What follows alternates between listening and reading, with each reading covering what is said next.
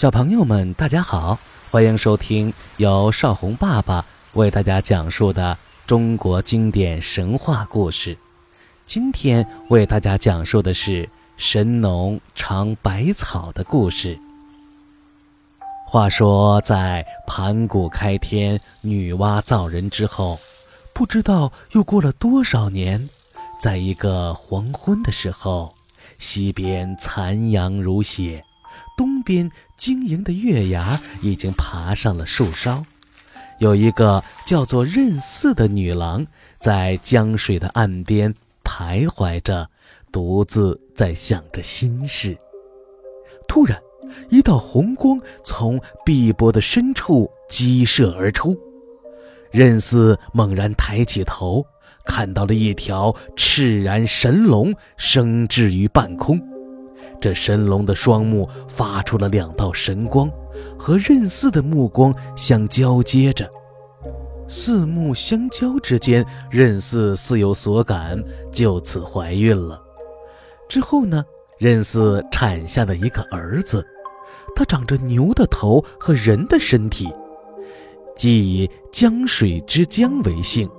此子乃南方火德之君，故号炎帝。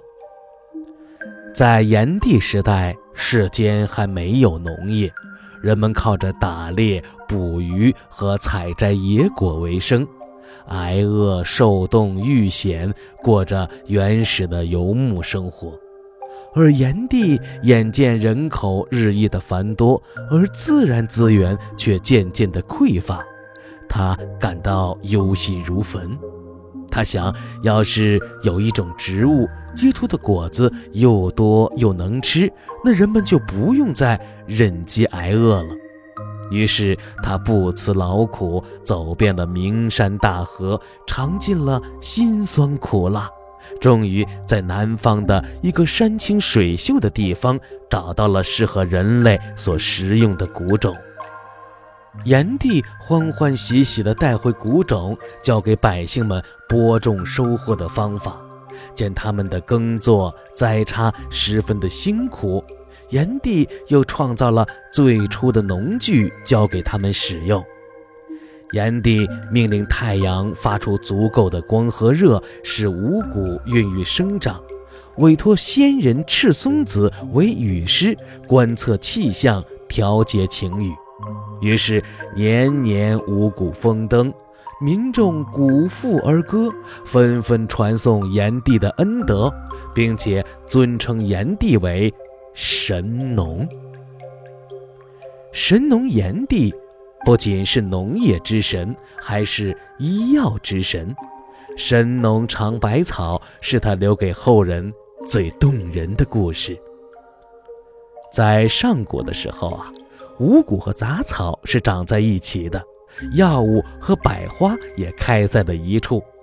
哪些是可以吃的粮食，哪些是可以治病的草药，谁也分不清楚。黎民百姓一旦生病，就只能眼睁睁地等死。炎帝看在眼里，急在心里。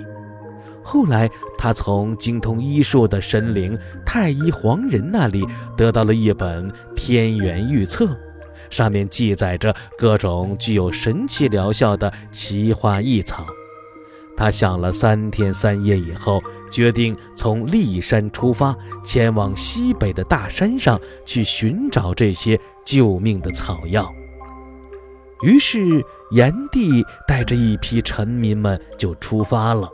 他们走了七七四十九天之后，终于到达了一个地方。只见高山是一峰接一峰，峡谷是一条连一条，山上长满奇花异草，大老远的就能闻到香气。他们正要往前走的时候，突然从峡谷里啊窜出了一群豺狼虎豹，把他们团团的围困住了。炎帝马上让臣民们挥舞着神鞭向野兽们打去，他们打走一批，又拥上来一批，一直打了七天七夜，才把野兽们都赶跑。那些虎豹蟒蛇的身上被抽出了一条条的伤痕，后来呢，就变成了他们皮肤上的斑纹了。不久之后，他们又遇到了一座悬崖峭壁。正当炎帝苦思着上山办法的时候，忽然看见一只猴子沿着山壁的藤蔓往上攀爬。炎帝灵机一动，便让臣民们砍掉藤蔓，沿着岩壁搭起的架子。一天搭上一层，整整搭了一年，搭了三百六十层，才搭到了山顶。传说后来人们盖楼房用的脚手架，就是学习炎帝的办法。炎帝带着臣民攀登木架，到达了山顶。只见山上奇花异草，争奇斗艳，红的、绿的、白的、黄的，让人是眼花缭乱。炎帝高兴极了，他叫臣民们在山上栽上了几排冷杉，当做城墙，用来抵御野兽，在墙内盖起了茅屋居住。后来人们就把炎帝住的地方叫做牧城。安置好臣民之后，炎帝就开始亲自的尝百草。他的身体玲珑透明，从外面即可看清五脏六腑，因此以身试药，看着草药在身体里如何的发挥作用。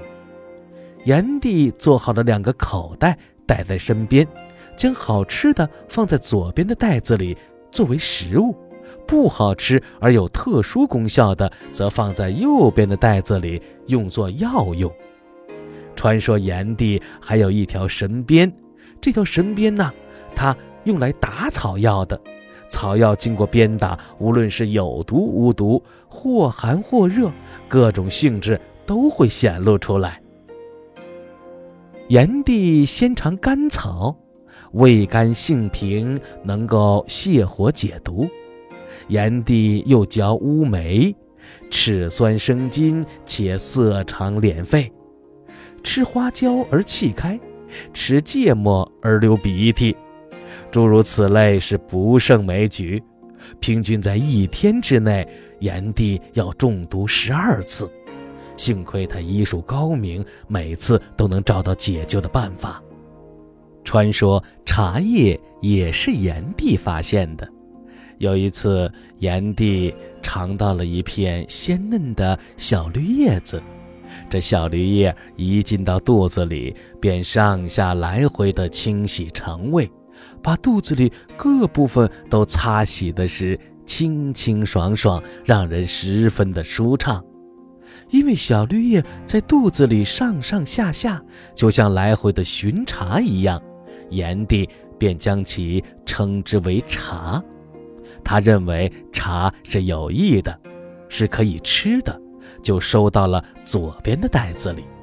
后来呢，人们就将这巡茶的茶写成了现在茶叶的茶。炎帝尝完了一座山的花草，就到另一座山上去尝，他的足迹踏遍了这里的山山岭岭，最后他尝出了麦稻。谷子、粟米和很多能充饥的豆类，这就是后来的五谷。炎帝还尝出了三百六十五种草药，可以治疗百病，写成了《神农百草》一书，从而造福人类。很多年后，炎帝带着采摘到的草药和种子，准备要下山去。发现上山时候搭的木架已经落地生根，竟然长成了一片林海。炎帝正在为难，突然一群白鹤飞了过来，把他和身边的几位臣民接上天庭去了。后来人们为了纪念炎帝的功绩，就把这片茫茫的林海称之为神农架。